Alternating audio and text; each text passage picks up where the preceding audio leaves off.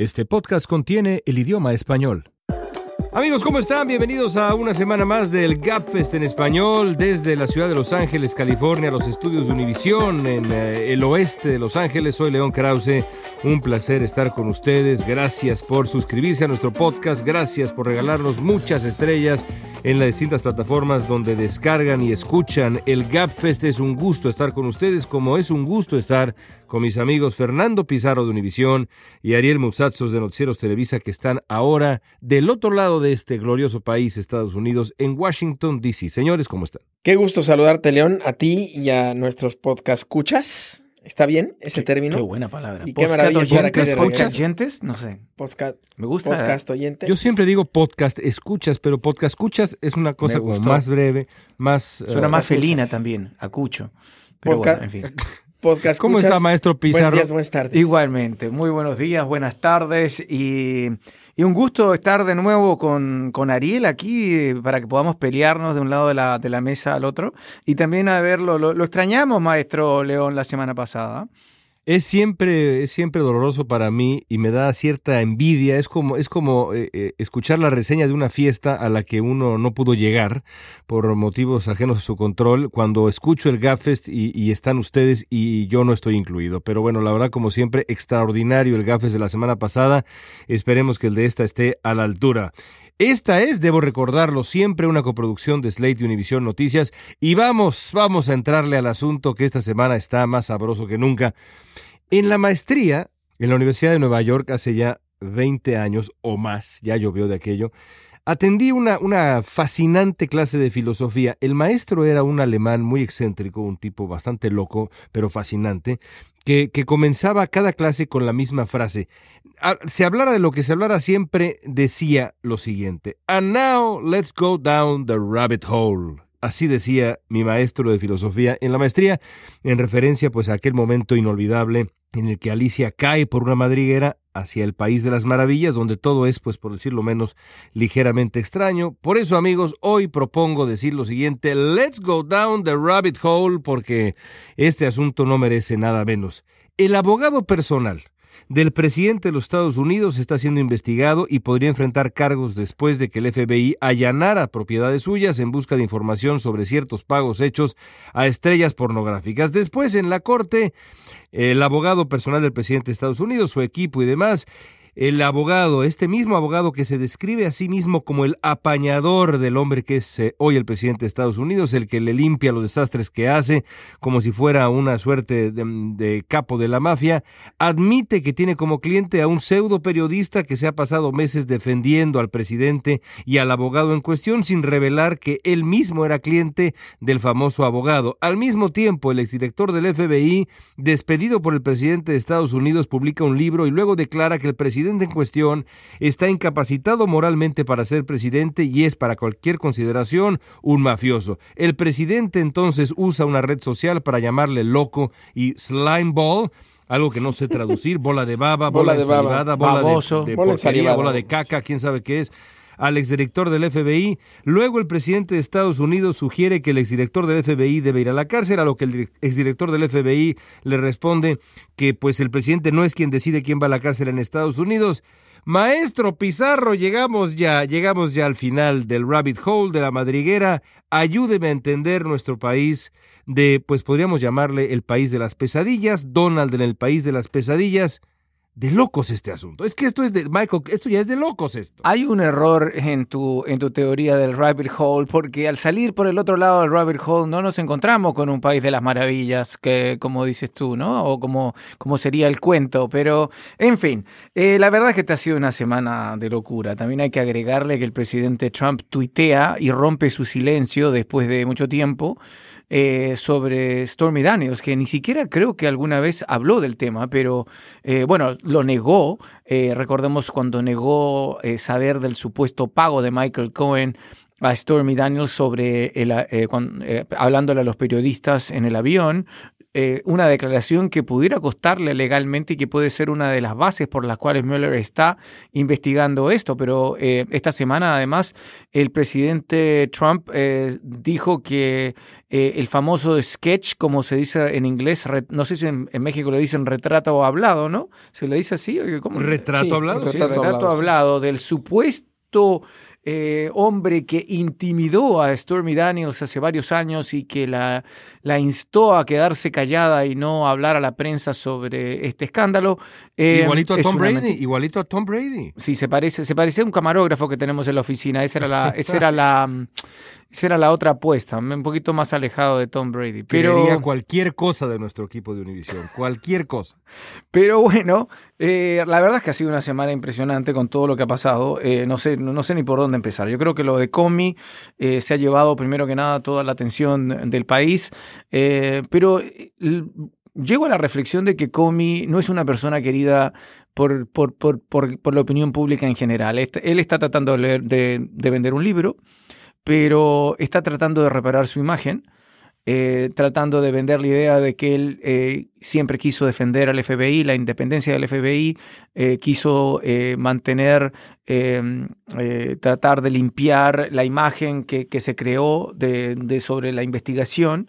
Pero en este momento los, la gente que apoya a Trump no lo soporta y la gente que quería que Hillary Clinton ganara la elección y que piensa que él tuvo el efecto de, de, evitar eh, con su declaración del 28 de octubre de que se reabría la investigación, eh, de que ella fuera presidenta y que cambió la elección supuestamente, al final eh, me parece que él está en una posición muy complicada de ganarse el afecto o el aprecio de la gente, a pesar de que ahora muchos dicen que hizo lo correcto y que estaba en una posición muy difícil, pero de todas maneras sigue siendo, me parece, esto va a ser, lo de cómo iba a durar mientras, mientras sigan las ventas del libro.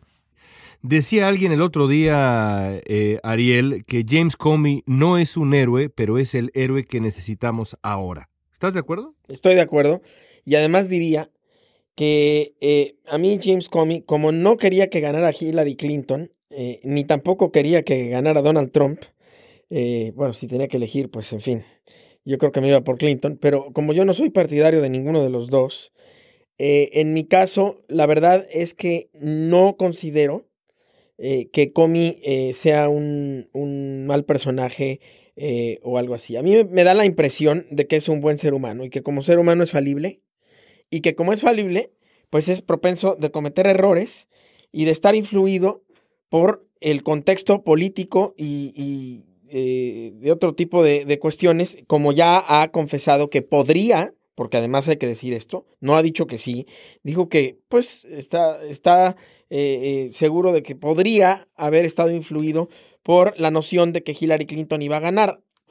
Por otro lado, los argumentos que yo le escucho me parecen muy coherentes, me parecen muy apegados a lo que podría ser no solo la, moralidad, sino la práctica eh, profesional apegada a la ética.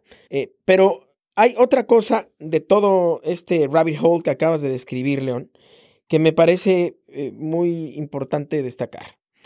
Nosotros hasta hace unos meses pensábamos que la manera en la que Donald Trump caería, si es que va a caer, pues era a, través de la investigación del Gate, de la investigación por posible colusión de él o de su campaña con Rusia, eh, y que están eh, investigando, pues iba yo a decir, el Senado y el Congreso y el señor Robert Mueller del lado del Departamento de Justicia, pero la verdad es que el Senado y el Congreso ya dijeron que, eh, pues que no hay como mucho que perseguir. Entonces, a pesar de que los demócratas estén tratando de abrir eso, en realidad ya es nada más el Departamento de Justicia y el fiscal especial. Eh, pero ahora resulta que no. Ahora resulta que quienes seguimos los acontecimientos con mucha dificultad, porque la verdad es que pasa uno cada dos minutos, pero quienes seguimos los acontecimientos de la trama eh, Donald Trump y sus eh, aventuras y sus tweets y todo esto, pues nos estamos dando cuenta que hay un factor que se llama Stormy Daniels y compañía, porque hay varias mujeres que están eh, metiéndose a esta trama. Y hay otro factor más que la se que se acumule, más la que se acumule esta semana, como decíamos en México con la lotería. Por supuesto. Bueno, esta semana que estamos eh, sacando este podcast, ya se acumuló una más eh, que dice que mientras estaba embarazada Marla Maples con la hija de Donald Trump, que tuvo una relación con ella, una playmate. Y es la enésima. Ya, de verdad, ya perdí la cuenta, Sí, pero ni siquiera importa. Y con, o un- sea. con unos detalles, con unos detalles de un sórdido Sí, exactamente. Entonces, que es a- casi envidiable. entonces a mí me parece, a mí me, a mí me parece casi, eh, eh, pues que puede caer Donald Trump o puede ser más afectado políticamente por este tipo de escándalos, como las cosas que dice Comey, de que es incapaz moralmente de ser presidente o no está preparado moralmente para ser presidente, o como las cosas que dicen eh, las actrices pornográficas, o como lo de su abogado, lo que encuentren en este eh, cateo que hicieron a la casa de su abogado, que bueno, cómo me hubiera gustado ser mosca en la pared y cómo me, gustaría ser mosca en la pared de lo que el FBI está analizando eh, de los documentos y videos y audios que habrán encontrado en esa casa, para, para poder decir, pues el señor puede caer por acá. Ahora, les confieso una cosa, me parece, y con esto quizás termino esta parte de mi, de mi comentario, me parece difícil de creer que un abogado que ha hecho tanta limpieza eh, como eh, Cohen, pues tenga ese tipo de cosas en su casa o en su oficina. Eh, yo creo que lo más sensible, el hombre lo guardó, lo destruyó.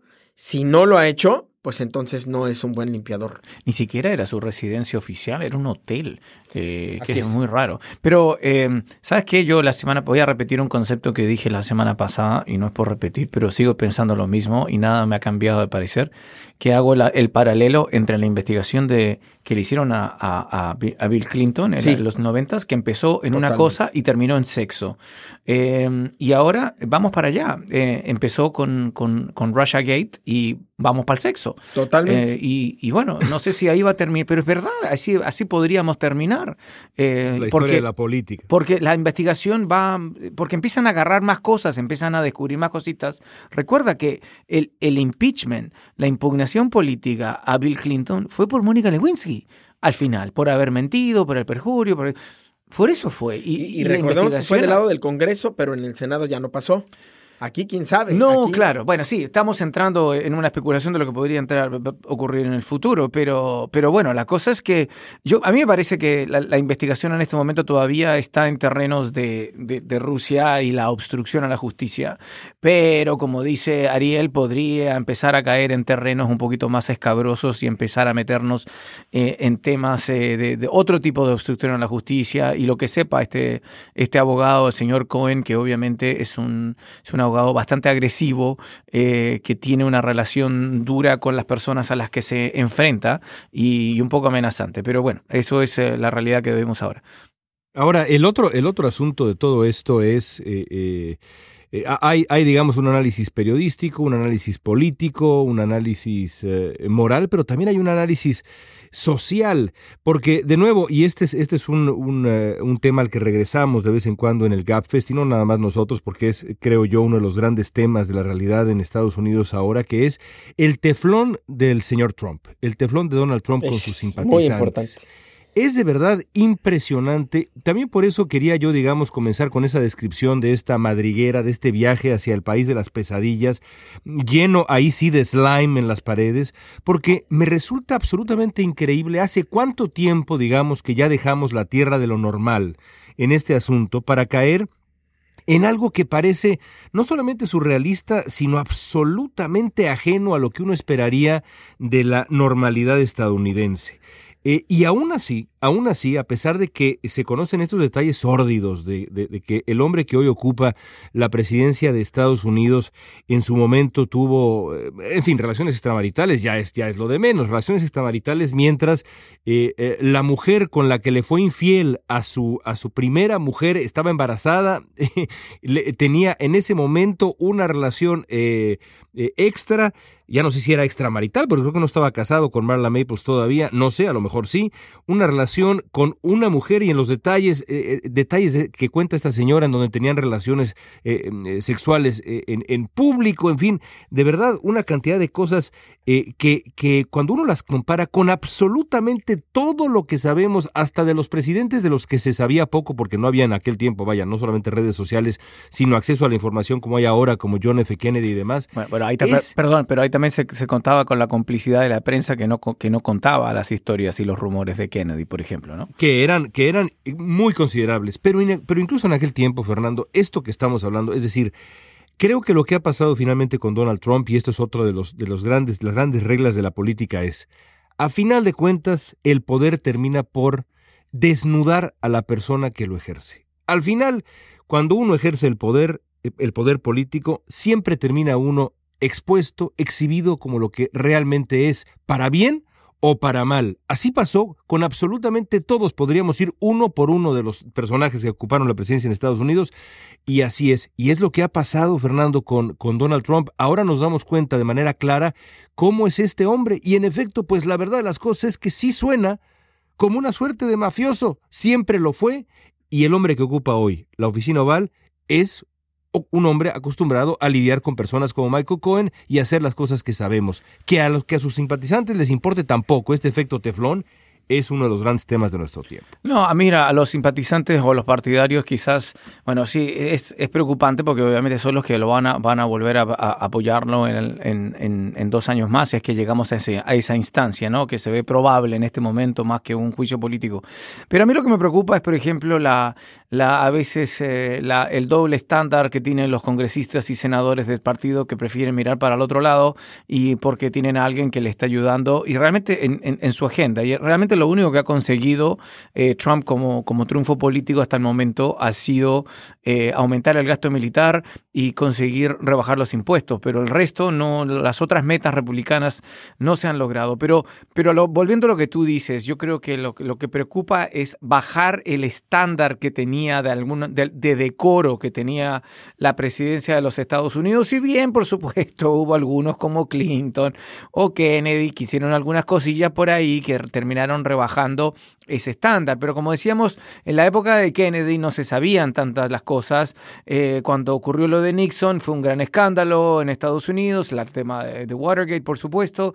Y ahora, eh, por ejemplo, con Obama prácticamente no hubo escándalos, con Bush tampoco los hubo tantos de este nivel, eh, pero con Trump estamos nos estamos acostumbrando a, como dicen los gringos, a un new normal, ¿no? A una nueva normalidad de que, de que ya no importa. Ok, bueno, sí, otro escándalo más, salió otra señora más, otra mujer, en fin, no, como queda lo mismo, ¿no? No, pero a ver, yo quiero aquí ser un poco abogado del diablo y decir que no estoy de acuerdo con algo.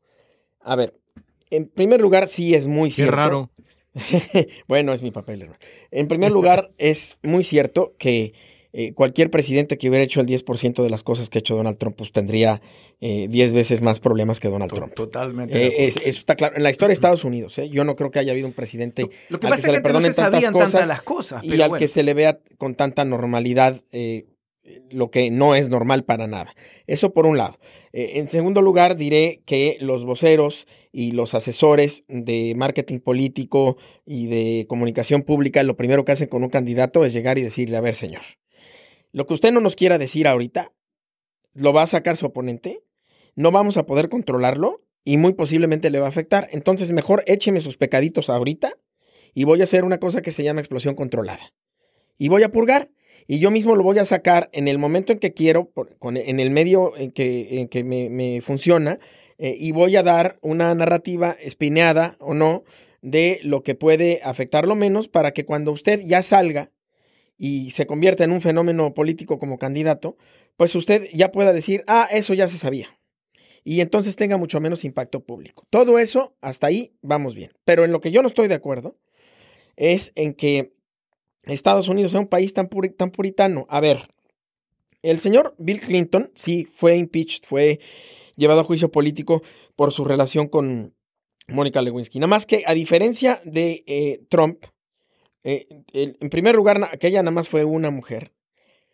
Eh, con la que tuvo una relación inapropiada, para usar las palabras de aquel una mujer en el, durante el mandato. Por eso, pero ahí voy a eso. Pero ahí era voy a presidente. Eso. Pero ahí voy a eso. Era presidente. Sí, claro. La relación la tuvo inapropiada no solamente durante su mandato, sino la tuvo en, en la oficina oval. O sea, no es lo mismo. Sí, sí, sí. No sabemos si Donald Trump la ha tenido en la oficina oval o no. Y además me parece, y perdón, lo voy a decir, me parece perfectamente irrelevante con quién se acuesten los presidentes y en qué momento de todos sus matrimonios lo hagan. Me parece perfectamente irrelevante. y no me parece que puedan, eh, que deban llevar a juicio político a ningún presidente y que debamos estar concentrándonos en eh, la vida personal del presidente. Eso es algo entre el presidente, como se llame, y su esposa. Lo que no me parece, lo que no me parece digamos, algo que, que, debamos descartar o, en lo que no debamos meternos es si afecta eh, la, no solamente la manera de gobernar del presidente, sino si afecta las cuestiones electorales. Y aquí Donald Trump, si hizo lo de Stormy Daniels, incumplió con la ley electoral y eso sí afecta. Pero si, pero si el señor se acostó con una eh, mujer mientras estaba eh, teniendo Melania a su hijo, no, eso es un tema entre él y Melania. Quizás es un tema también de debate moral, pero no. Y, no Marla también. A ver, pero déjame, déjame entrarle al, debate por ahí, porque es, es interesante, eh, dado que sí es una consideración y que, y que, y que en este país la palabra character importa y ha importado históricamente. E, es, un hecho que, nos parezca que sea desdeñable, eh, es otra cosa. Eh, eh, y además lo ha puesto en el centro del debate político, Fernando, James Comey en los últimos días con una provocación absolutamente genial. Dice James Comey en esta entrevista larguísima que da, una de varias que ha dado, dice, el presidente de Estados Unidos, señor Donald Trump, no, es, no está moralmente capacitado, no es apto moralmente para ejercer la presidencia de Estados Unidos.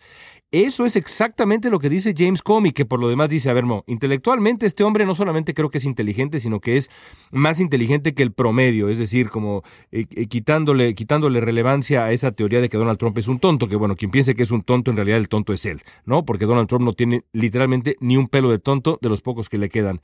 La pregunta, Fernando, es esta. ¿Importa? Ariel dice, parece decir que no importa tanto. ¿Importa que alguien no sea moralmente apto para ser presidente? Es que yo creo que, ¿sabes que Yo creo que Ariel, eh, y es bueno que hable de, este tema porque, y, es importante que lo hayas mencionado, en, en, en otros países, en Europa, por ejemplo, en América Latina, se ríen de, de cómo este supuesto puritanismo que hay en Estados Unidos cuando se trata de los políticos y los presidentes. Porque no es solamente el caso de Trump. Hay, en este momento estamos hablando de un gobernador en un estado, en Missouri, que pudiera caer por el mismo tema. ¿Cuántos otros políticos y gobernadores y congresistas no han eh, caído por, por, por, por affairs y, y, por, y, por, y por adulterio? Son, la lista es larguísima. Porque existe aquí en este país, y en ese sentido veo la cara de fastidio que pone Ariel, porque es verdad, existe en este país esta, eh, esta imagen Pongo cara de víctima, no de fastidio. Ahorita lo voy a decir por qué. No, pero, pero es que, porque es estando de acuerdo contigo, en el sentido de que existe esta imagen de que el político tiene que estar, y especialmente el, el que ocupa la Casa Blanca, tiene que estar eh, completamente libre de cualquier pecado y, una imagen absolutamente pulcra, eh, cuando cuando lo contrario ha habido, si empezamos a investigar en la historia, y estoy yendo más atrás de, de, Kennedy,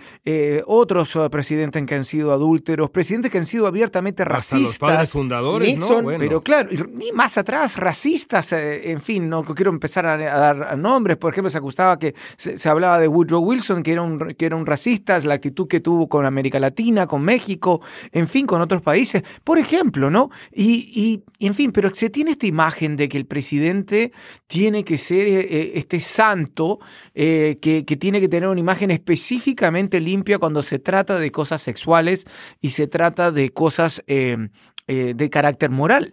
Y, y, obviamente eso es importante en este país cuando se dice que, que, no, que no tiene el carácter moral como lo describe como. A ver, yo nada más por alusiones, yo quisiera decir, yo estoy de acuerdo en que el presidente debe tener moralidad y, que, la, que, la, moralidad importa, pero a ver, moralidad en qué terrenos.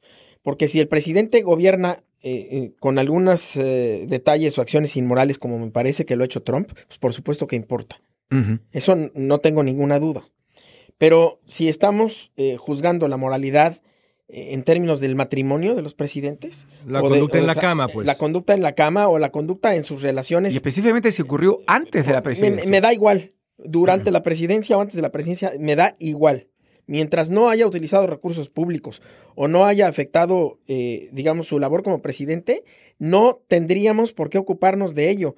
A ver, yo, a mí, a mí lo que me parece es que no es lo mismo que el presidente Trump o cualquier presidente, como se llame, eh, cometa una acción eh, o tome una decisión inmoral en términos políticos o de política pública o profesionales, que a, que se acueste con alguien.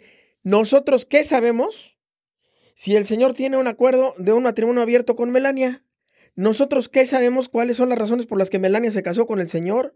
Nosotros qué sabemos si han decidido vivir juntos, pero ya no tener eh, un, matrimonio, digamos... Eh, eh, ¿Sexualmente activo? pues no sé si sexualmente activo, pero sí de, de exclusividad sexual. Eh, o, sexualmente activo, si así lo quieres ver también. Nosotros con intimidad, como diríamos. Con, intimidad, para utilizar eh, términos ahí medio retóricos, ¿no? Términos de revistas. Son, típicos, típicos de noticieros locales. si el señor decide tener un harem, ese es su problema. Y como decimos en México, ese es su perro y él lo baña. Si el señor necesita o, quiere tener un harem antes de la presidencia, también es su perro y él lo baña. Eso no nos debe importar. Lo que nos debe importar es, que, no afecte en Estados Unidos, pues porque a los, americanos les importa. No, Fíjate que no. Yo creo que en México importa mucho menos de lo que importa en Estados Unidos. pero mucho menos. Yo dije a los americanos, no dije a los mexicanos. Es muy interesante este, este debate que sugiere Ariel Musazzo sobre qué pasaría si en México, ahora que estamos en campaña presidencial, se supiera el día de mañana algún escándalo de ese estilo. Eh, pero bueno, no, no nos da tiempo para hablar de eso exactamente ahora. Habrá tiempo después porque la elección mexicana pues todavía está dos meses y medio. Yo no quiero dejarlos ir, dado que además en nuestra plática vamos a hablar sobre migración.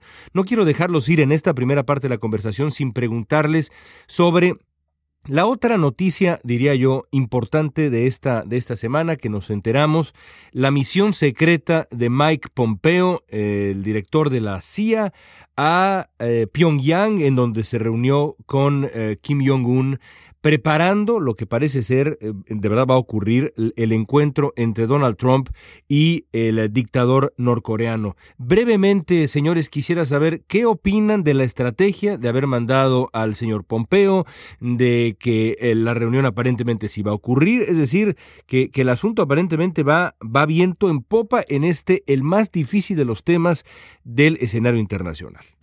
Eh, a mí me parece que nuevamente demuestra que Trump está necesitaba un cambio y si te das cuenta, el que va secretamente es Pompeo, el nominado a ser el reemplazante de Rex Tillerson, su tan eh, a veces vilipendiado secretario de Estado y ex secretario de Estado y ahora va el nominado, ¿no? Es, y va en una misión secreta. Si, si bien ha habido algunos desencuentros, como por ejemplo lo que dice la embajadora ante los Estados Unidos, Nikki Haley, y que se mete en una pelea con el asesor económico quien la acusa de estar confundida por un montón de otros temas, ah, me parece aquí que lo que, lo que queda claro es que la administración Trump al final, aparte de tanta bravuconada que se tiende a decir y que las tiende a decir el presidente Trump por Twitter, al final eh, no ha sido tan mala la gestión que está tratando de hacer al buscar una negociación con, con Kim Jong-un. Y si lo logra, obviamente, y logra bajar los decibeles a, lo que está ocurriendo en este momento, ya que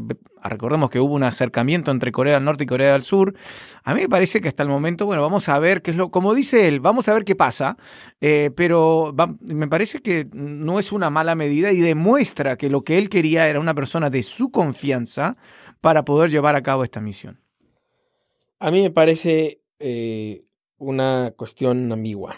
Por un lado es una buena noticia saber que existen este tipo de pláticas, que un hombre tan capaz como Mike Pompeo fue a, a Norcorea a hablar con el líder norcoreano y todo esto. Pero me parece, por otro lado, inapropiado y creo que raya en la falta de atribuciones de, eh, o en el abuso de atribuciones del director de la CIA, porque hay que recordar que un intelligencer o cualquier persona que pertenezca a una agencia de inteligencia tiene como principal eh, labor la recolección de información estratégica o de inteligencia para después procesarla, analizarla y presentarla a su consumidor o sus consumidores principales, en este caso el presidente en primer lugar, para que el presidente tome decisiones su labor sí pudo haber sido ir a recopilar inteligencia de, Norcorea, de Kim Jong-un, pero hasta ahí, y yo no creo que si él fue a hablar con Kim Jong-un, nada más haya llegado a reportearlo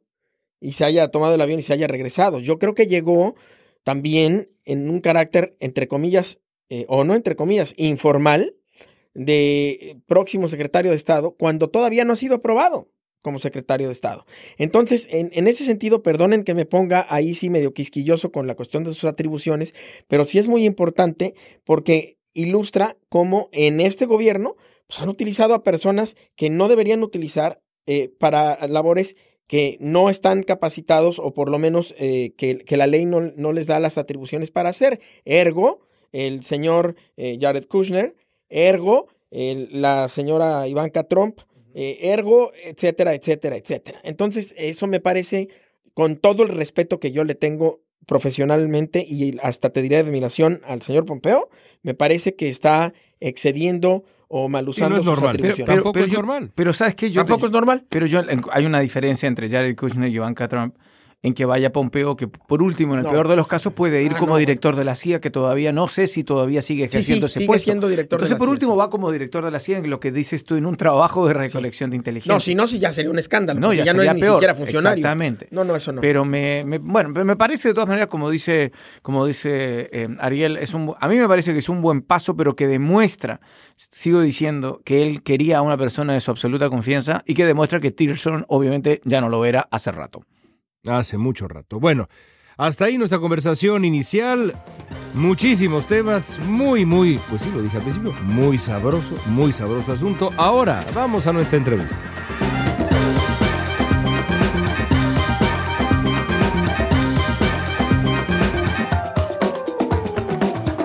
Están escuchando el Gapfest en español. Soy León Kraus. Esta semana estoy con Fernando Pizarro y Ariel Mutsatsos. Tenemos eh, el gusto de tener con nosotros en el Gapfest a Jorge Cancino. Jorge es el editor principal de inmigración en Univisión Noticias, un multipremiado periodista que del tema de la migración sabe de verdad como muy, pero muy poca gente. Jorge, gracias por estar con nosotros. ¿Cómo estás? Gracias a ti, Leo. Gracias por la invitación. Todo lo contrario, un gusto que estés con nosotros. Bueno, eh, comencemos con lo que ha ocurrido eh, eh, apenas, apenas, literalmente hace, hace unas, unas horas, la Corte Suprema de los Estados Unidos, de manera sorprendente para, para algunos en estas votaciones ya clásicas, apretadas, 5-4, con el, el voto, con el, el ala más progresista, más liberal de la Suprema Corte, de el eh, eh, magistrado Gorsuch, que fue, como sabemos, seleccionado, propuesto, nominado por el presidente de Estados Unidos, eh, Donald Trump, eh, declaró inválida parte de una ley federal sobre las deportaciones de inmigrantes con crímenes. Eh, es es una, una, una decisión muy interesante, pero que habría que entender a fondo y Jorge, te pedimos que nos ayudes a hacerlo.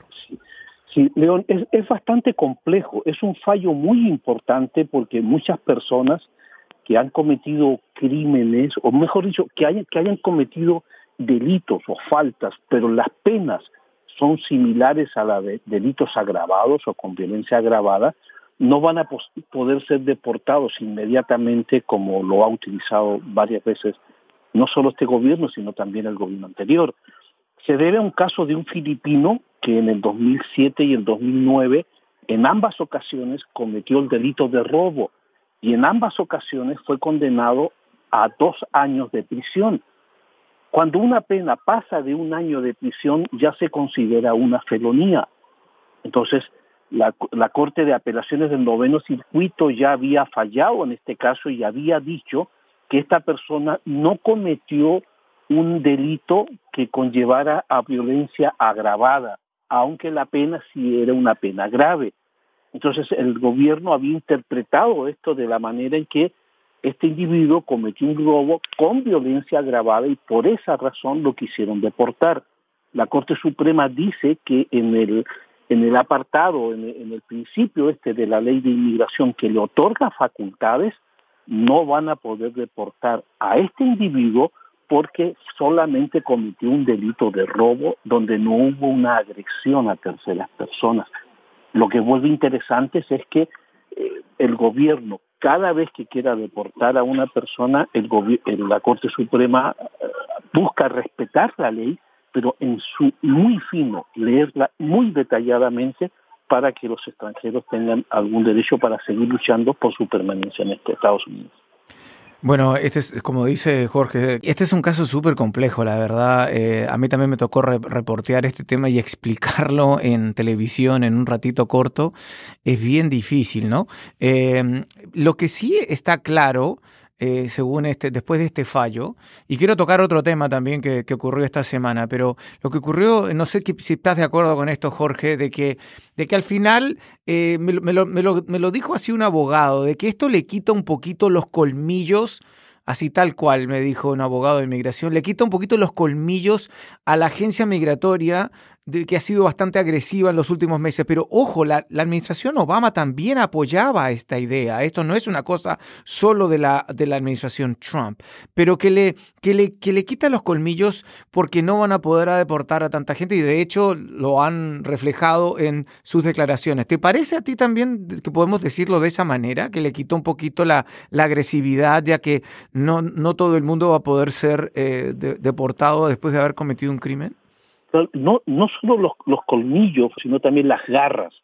Eh, y lo importante de esto es que Estados Unidos sigue siendo un sigue prevaleciendo la ley por encima de, la, de lo que quiera hacer el, el, Ejecutivo y eso es muy importante.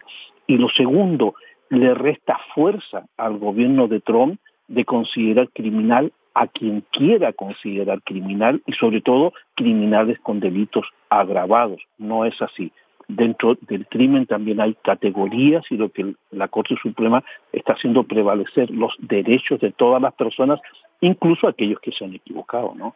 Una pregunta más era, era, era el tema de DACA, que esta semana volvió, es que hay un nuevo intento eh, y, me llama la atención, hay un nuevo intento de republicanos y demócratas de manera conjunta de forzar un voto sobre DACA eh, en una maniobra legislativa donde quieren que se voten cuatro proyectos a la vez, muy, parecido a lo que trató de hacer el Senado hace unas semanas y fracasó.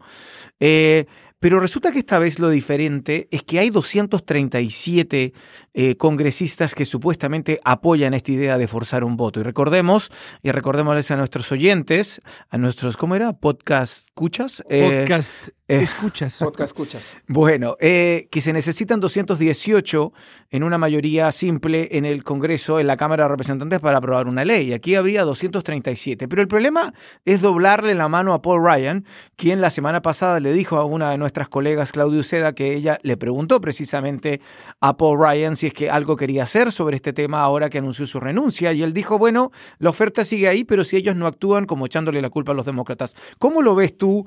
Eh, ¿Tú crees realmente eh, en, en, que esto puede tener éxito, Jorge, o, o realmente vamos a llegar a fin de año sin una solución sobre DACA que va a tener que enfrentar quizás un próximo Congreso?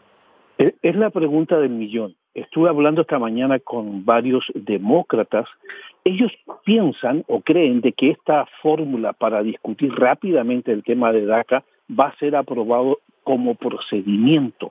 Pero el miedo que tienen es que una vez que Paul Ryan tenga la autorización para meter algo en el Pleno, no someta a voto un plan que sea del agrado de los demócratas, sino que están esperando que en cualquier momento la Casa Blanca presente una nueva iniciativa de ley muy similar a la de enero, que ya Iniciativa Libre la, la, comenzó a divulgar y van a sacar una campaña el domingo que vuelven a ser los 25 millones de dólares a, cambio de la legalización de algunos DACA, pero sigue dejando a 9 millones de indocumentados colgando eh, a, a, la espera de que puedan ser deportados. Por lo tanto, hay intentos de hacer algo, pero no hay compromiso respecto a qué es lo que se va a votar. Yo voy a usar al eh, ilustre periodista que tenemos en la línea, Jorge, para, eh, para que nos diga, como si fuera una bola de cristal, cómo va a influir la migración eh, que ya hay en este país en términos políticos para el futuro, no solamente de Donald Trump, sino del Partido Republicano. Y voy a contextualizar antes de, tu respuesta, eh, querido Jorge. Yo quiero saber, en concreto, si la tendencia demográfica que, se, que, en 2014 llevó a que California eh, tuviera una mayoría ya de origen latino eh, y que ha llevado a otros estados como Arizona también a esa mayoría y que muchos dicen que es una tendencia que llevará a que los 50 estados tengan mayoría latina hacia el 2050, está todavía en esa vía. Eh, y si tú consideras que para el 2020 ya les dará eh, lo suficiente como para poder influir a tal nivel el resultado de la elección que Donald Trump no sea el presidente reelecto. Te dije que te iba a usar de bola de cristal. Te dije que te iba a usar de bola de cristal. ¿Y quién va a ganar el mundial? También dinos.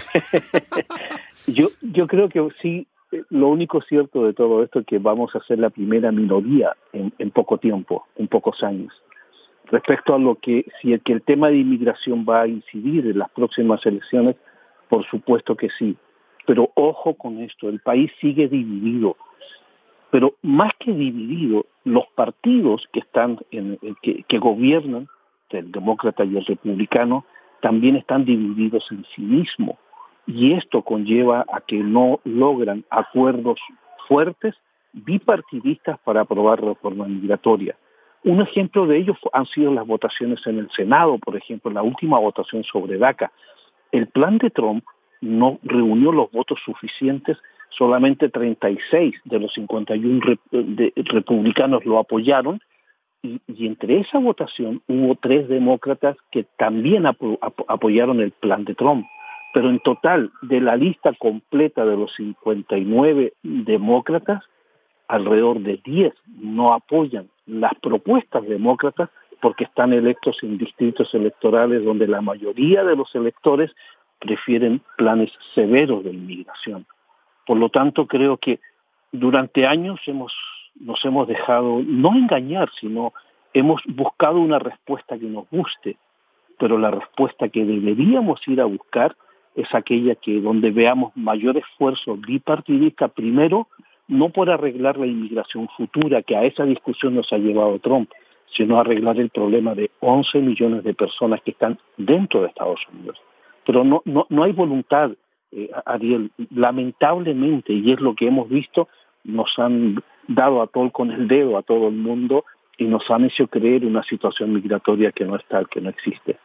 Eh, el presidente Trump, eh, como, como respuesta a la decisión de la Suprema Corte, insiste en que se trata, y lo cito, cito al presidente Trump, de una crisis de seguridad pública, la presencia de estos uh, aliens, estos extranjeros criminales peligrosos, dangerous criminal aliens, así dice el presidente de Estados Unidos. Jorge, ¿es de verdad una crisis de seguridad pública o esto es retórica nativista? Más que retórica es mentira, y hay que decirlo así bien claro. Esto es una mentira, no es cierto. Una falacia nativista los 11 millones de indocumentados están aquí, fue la herencia que le dejó Obama, punto. Y hay que buscarles una solución. Pero ojo, con, dentro de toda esta retórica, fíjate que en los últimos 15 meses, a golpe de memos y a golpe de acciones ejecutivas, Trump está construyendo su propia reforma migratoria sigue acusando al Congreso y a los demócratas y todo el mundo dice, no, el Congreso no le va a dar la reforma migratoria. Es que él no ha necesitado 15 meses para hacer lo que está haciendo. Y lo que está haciendo le está quitando el derecho de permanencia a millones, millones de personas. La última amenaza de él es quitar el asilo para aquellas mujeres que han sido violentadas en sus países de origen que, desde 2014 las Cortes de Inmigración permitieron que estas mujeres, ya sea por violencia doméstica o por violación, vengan a Estados Unidos y tengan derecho a solicitar asilo. Por lo tanto, la reforma migratoria sí existe, pero no la que queremos. Y eso se ha construido sobre la base de la, de la retórica que estás mencionando. Jorge, te agradecemos muchísimo tu presencia en el GAFES. Gracias. Esperemos que, regreses eh, pronto y muchas veces. Gracias, Jorge. Un abrazo. Gracias a usted. Jorge Cancino, un gusto, un gusto tenerlo con nosotros. Aunque siempre que lo escuchamos en este y otros foros, porque así son las cosas, es para compartir esta, este panorama difícil, Fernando Ariel, ¿no es cierto?, de la migración en Estados Unidos. Es, eh, eso, eso duele siempre. Es un tema que no cambia además y que parece no, no progresar ni haber avances por más que se intenten, ¿no? Eh, yo creo que es, es un tema que sigue que va a seguir, que va, eh, que va a seguir siendo efecto tal como un poquito apuntaba Ariel con su pregunta, va a seguir siendo efecto eh, en, el tema electoral eh, y, en el tema social. y obviamente también salen a, salen a relucir algunos aspectos muy feos de esta sociedad cuando, cuando empiezan a haber reacciones negativas hacia los inmigrantes, hacia los latinos en general. En fin.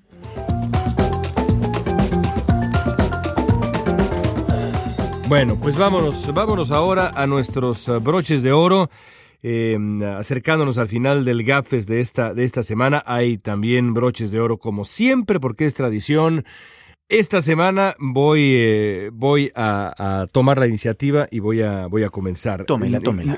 Me, me gusta, me gusta que, que, generalmente pues tratemos de dejar de lado la política para hablar en nuestros broches de oro, pero esta vez es pues irremediable que me refiera yo a em, los debates presidenciales en México.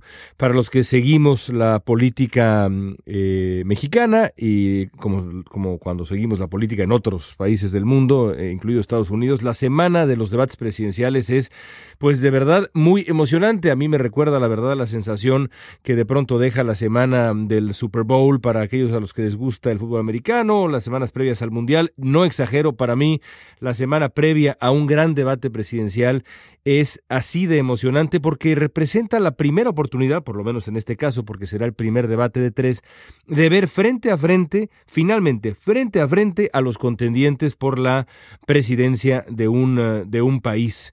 No se han visto las caras los eh, eh, candidatos presidenciales en México, que ahora son cinco candidatos presidenciales en México, pero sobre todo los tres primeros, José Antonio Mid del PRI, em, de la coalición del PRI, eh, Ricardo Anaya de la coalición alrededor del PAN y el PRD, y Andrés Manuel López Obrador y la coalición alrededor del partido Morena que fundó el propio López Obrador. López Obrador es el puntero. No se han visto las caras, no han podido contrastar ideas. Ellos sí han podido, por supuesto, contrastar ideas. Sus representantes de campaña eh, en muchos foros, pero ellos no.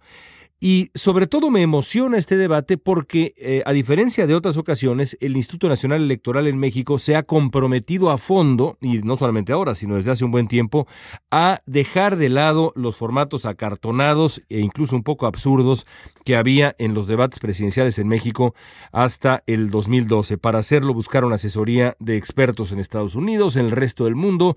Parece que se quedaron para el formato de este primer debate presidencial, Fernando, con algo muy cercano a lo que vimos en los debates en Chile antes de la primera vuelta, es decir, un debate, eh, sí, movido, un debate con buen ritmo que permitía la participación de todos los candidatos em, en, el escenario. Si así es, si el debate de este domingo 22 es de verdad un debate que tiene ese tipo de ritmo, en donde los candidatos presidenciales en México pueden contrastar ideas, pueden eh, interpelarse, pueden preguntarse, pueden responder a los periodistas y a los periodistas se les permite no nada más ser croupiers de la palabra, repartidores de la palabra, sino auténticos periodistas. Entonces puede ser esto un parteaguas en la elección mexicana, pero también un parteaguas en la cultura política y eh, de debate eh, de México que eh, bien eh, sabemos necesita este tipo de, cambios porque no estamos acostumbrados a debatir y menos a debatir con profundidad. Así que bueno,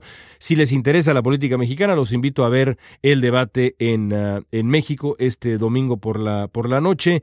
Va a ser un streaming Univisión, así que no se lo deben o pueden perder. Yo quiero agregar un punto y yo creo que este es un tema que tenemos que tocar en un podcast futuro. ¿Cuál va a ser la influencia de estos debates en los votantes que van a querer votar de Estados Unidos, los mexicanos en Estados Unidos, que yo sé que no son todos los que se quisiera, ya se llevan varios intentos de que el voto en el exterior mejore. Ahora no sé por dónde están las cifras. Ariel puede tener una cifra mejor que yo eh, respecto de cómo están las cifras de los inscritos. Es, ridículo. Hay millones de personas que claro, votar. Por supuesto. Luego son hay, 150 mil. Hay millones, eh, hay muchos menos millones de personas que están registrados. Luego hay mucho menos millones de personas que tienen credencial para votar en el extranjero lista. Y total, que ahorita ya son 150 mil los que pueden votar, porque los que podemos votar, porque además había que registrarse para votar en un sitio y eso es muy poco sabido. Y aunque tengas credencial en el extranjero, no puedes votar si no te registras y si no te confirman que estás registrado y que en lugar de votar en tu casilla de la última dirección que tuviste en México, pues ahora puedes votar en Estados Unidos. Me parece un sistema un poco complicado, ¿no? Barroco. Sí, sí, muy barroco para... para y, eh, eso que ha mejorado. Y eso que exactamente, sí. ¿Cómo está? Cómo Pero, Yo recuerdo la primera vez que fue el 2006, creo que, ¿cuántos votaron? ¿40 mil? Una cosa así en Estados Unidos. la verdad es que son, son números eh, indignos de la, de la importancia de la eh, comunidad mexicana, pero sí te diré, Fernando, que el segundo debate presidencial, el eh, que se va a celebrar en Tijuana el 20 de mayo, se enfocará en comercio internacional, sí, pero en las necesidades de la comunidad mexicana en Estados Unidos. Eso va a ser eso va a ser histórico. En el, en el público va a tener este formato de town hall de, town hall de asamblea. En el público seguramente habrá inmigrantes, habrá gente que pueda decirle a la cara a los millones de mexicanos que van a estar ahí escuchando, pero sobre todo a los candidatos, lo que es para los mexicanos acá eh, el, el, el, el, vivir en Estados Unidos y lo que buscan, lo que quieren, lo que anhelan y sus quejas también. Así que ya por eso, al menos en eso creo que, creo que hay un avance. En fin, el primer debate es el día el día 22. Fernando, adelante, tu broche de oro. Yo tengo un doble eh, broche de oro, el medio, medio isleño es mi, mi broche de oro. El, el primero es que esta semana me lo van a creer que hubo otro apagón en Puerto Rico donde se fueron todas las luces y todo el mundo se quedó a oscuras. Eh, afortunadamente ocurrió a horas del día, pero es increíble que todavía eh, esto siga ocurriendo, todo a consecuencia del huracán María del, del, del, del año pasado, pero la verdad es que es penoso y, es increíblemente preocupante lo que sigue pasando con Puerto Rico, con la isla del encanto, que para muchos eh, residentes a veces deja de serlo en este momento por hermosa que sea. Eh, el otro tema es un tema más serio y más cerca de Estados Unidos continental, bien requete cerca, 90 millas, 45 minutos en avión de La Habana a Miami. Esta semana, en un proceso de dos días, eh, por primera vez, increíble, en 60 años, un Castro no, va a ser mandatario o jefe máximo de la isla, sino que eh, la Asamblea eh, va a nominar y después confirmar a... qué bonito que ya sepamos, ¿no? Pero claro, qué bonito. qué manera... política. Oye, pero si ustedes hablan del dedazo en México, este es un dedazo pero con ganas, ¿no? bueno, bueno. bueno, Miguel Díaz Canel el primer vicepresidente, hace rato se ha venido perfilando como el sucesor de Raúl Castro, eh, después de cuánta gente que llegó a tener algún, algún rol muy importante durante los 60 años en que entre Fidel y, los últimos 12 Raúl eh, estuvieron al frente del gobierno, eh, que gente que estuvo a punto, que siempre se pensaron que iban a ser los sucesores. Bueno, al final, Miguel Díaz Canel, de 57 años, es el primer vicepresidente ingeniero, va a ser quien va a llevar eh, adelante este proceso de, em, y resulta que, fíjate que las redes sociales del gobierno cubano, eh, eh, ellas mismas están hablando de continuismo, que es divertido que generalmente a veces la palabra continuismo tiene puede tener una, una, idea un poquito negativa y a veces hay gente que cuando se refiere en política a continuismo es la oposición la que tiende a hablar de continuismo. Son ellos mismos los que están hablando de continuar las políticas.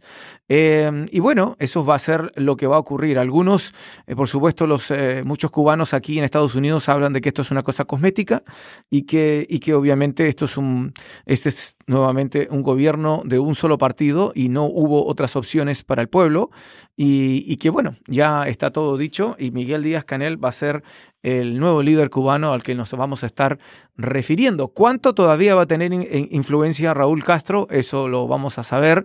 Eh, recordemos que eh, la salida de Castro eh, del poder fue postergada por unas semanas, pero, pero ya, ya es realidad. Cuba va a tener un nuevo líder. que por primera vez en seis décadas no va a tener el apellido Castro.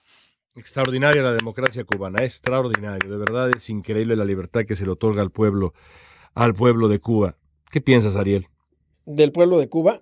¿De la democracia? es maravilloso. ¿O de la libertad? maravilloso. El pueblo no, hombre, no, bueno. del rabbit hole, de la madriguera del conejo, la mamá de las madrigueras del conejo eso que sí, Ya, bueno. Esta sí es la madriguerota del conejo. A ver, yo les voy a decir un tema. Métete en ese hoyo, ver, anda. Yo me voy a meter en ese hoyo, pero para sacar a otro tipo de conejo. Les voy a decir una cosa. El tema en Cuba es de tal nivel que hace algunos años me preguntaron que qué opinaba yo del futuro del crimen organizado en Latinoamérica. Y yo les decía, yo no le tengo miedo a los carteles mexicanos, no le tengo miedo a los carteles colombianos, no le tengo miedo a ningún grupo de crimen organizado en Latinoamérica. ¿Saben a quién le tengo miedo en el futuro del crimen organizado en Latinoamérica? A los que vayan a convertirse en los ex, que, hoy son todavía, pero que, en los ex miembros de la inteligencia cubana.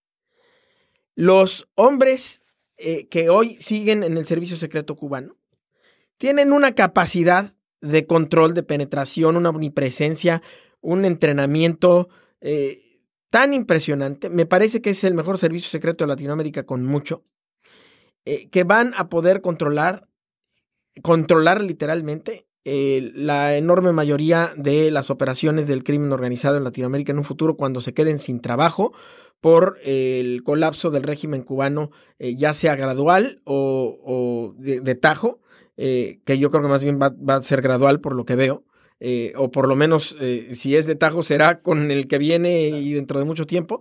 Eh, porque de verdad es que el tema de la hegemonía que han logrado mantener en Cuba, pues ha creado muchas eh, cuestiones que no vamos a saber ni las placas del tráiler que nos va a atropellar. Entonces, en ese sentido, sí me preocupa mucho la cuestión, la cuestión cubana y de la transición en Cuba, de cómo va a estar hecha. Esto no es evidentemente una transición, esto es solamente un cambio de, de, de persona. Pero yo creo que el sistema cubano, eh, por lo pronto, sobrevivirá.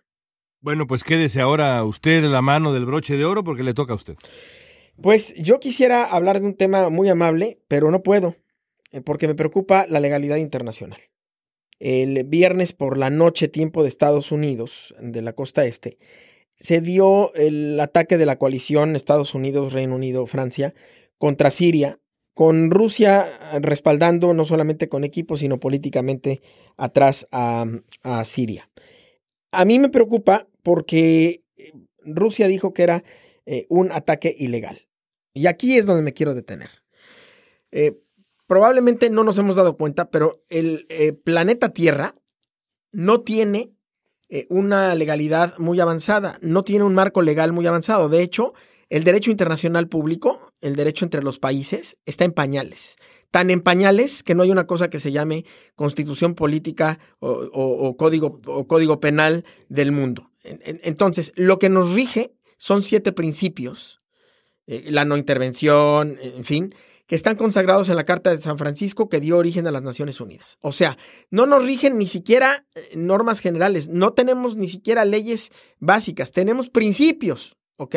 Esos siete principios que rigen el derecho internacional y que están en la Carta de Naciones Unidas, pues eh, son ejercidos, interpretados o discutidos de la manera en que los ganadores de la Segunda Guerra Mundial, entre ellos, pues obviamente Rusia, China, Estados Unidos, eh, Francia, etcétera, eh, que son los miembros permanentes del Consejo de Seguridad de Naciones Unidas, creen que se debe ejecutar o interpretar el derecho internacional.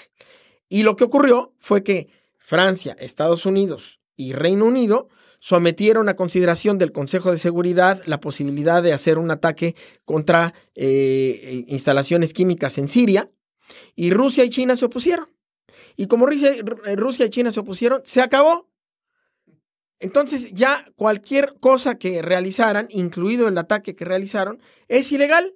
Porque como no lo aprobaron las Naciones Unidas, bueno, pero es que a ver, las Naciones Unidas no lo aprobaron, pues porque literalmente secuestraron el, el, el, el voto en el Consejo de Seguridad, pues porque literalmente tienen derecho a veto. Así de arcaica es eh, la estructura legal internacionalmente. Así que hoy lo que tenemos es un ataque que estuvo estrictamente hablando, pues al margen de la legalidad, pero moralmente hablando, para varias personas y para varios países, yo no voy a, decir si sí o si no, eh, porque no es el punto de mi broche de oro. Eh, eh, para, para, muchas personas y países, pues moralmente hablando, fue legítimo, aunque no haya sido legal. Y lo que me preocupa es que si hoy el marco legal internacional no nos da, está tan atrasado, tan absolutamente eh, pues arcaico, que no nos da para eh, poder eh, de manera civilizada discutir si, si, un ataque o no va, sin que un país, por motivos políticos o económicos o de intereses de cualquier índole, decide vetarlo y entonces ya no podemos tener ese, ese, esa discusión pues, pues me, parece francamente retrógrada. Eh, es, desesperante que no exista un foro. Y hay que recordar que las Naciones Unidas son un foro un organismo político y que eh, para actuar militarmente están, digamos, esperanzados o, o descansan en uno o varios de los miembros que tengan la voluntad de ejecutar acciones militares cuando están autorizadas. Eso es lo que me preocupa, ese es mi broche de oro y yo creo que es momento de que reformemos el sistema de Naciones Unidas o de que los países se pongan a crear un andamiaje eh, internacional que permita eh, una, un marco legal de mayor sofisticación, también de, con, de mayor efectividad y por supuesto mucho más incluyente, eh, sin derecho de veto, ni, ni, ni, que puedan secuestrar países que para acabarla de fastidiar son ganadores de una Segunda Guerra Mundial que por fortuna en algunos sentidos ya quedó atrás. Y con eso, con eso salimos, salimos del rabbit hole, salimos de la madriguera, aunque la mala noticia es que afuera del podcast la madriguera sigue estando con nosotros porque así están los tiempos en el mundo y en Estados Unidos. Ni modo, concluye así el episodio de El Gafes de esta semana. Les recuerdo que siempre agradecemos estrellas en iTunes y las plataformas distintas. Por supuesto, necesitamos y queremos que se suscriban al podcast. Escriban con preguntas y comentarios a elgapfest.slate.com. Síganos en Twitter, arroba elgapfest, el mío personal, arroba León Krause. El del maestro Ariel Moutzazos es arroba Ariel el del maestro Pizarro es F Pizarro-DC. También hemos empezado a ofrecer nuestra conversación en inglés, eh, una cosa muy extraña que es el Gapfest en español en inglés. Cada semana vamos a cubrir un tema o una noticia estadounidense, América Latina y demás en inglés. Si quieren escucharlo, ojalá lo hagan. Pueden hacerlo también en nuestro feed. Agradezco a Paulina Velasco, a Andrew Parsons, por supuesto, Mari en Univisión Los Ángeles, que nos tiene una enorme paciencia y nos ayuda a grabar este podcast. A Ariel, por supuesto, allá. Fernando, a todos nuestros amigos que han estado con eh, nosotros. Gracias, soy León Krause. Muchas gracias por escuchar el Gafes en español. Hasta la próxima.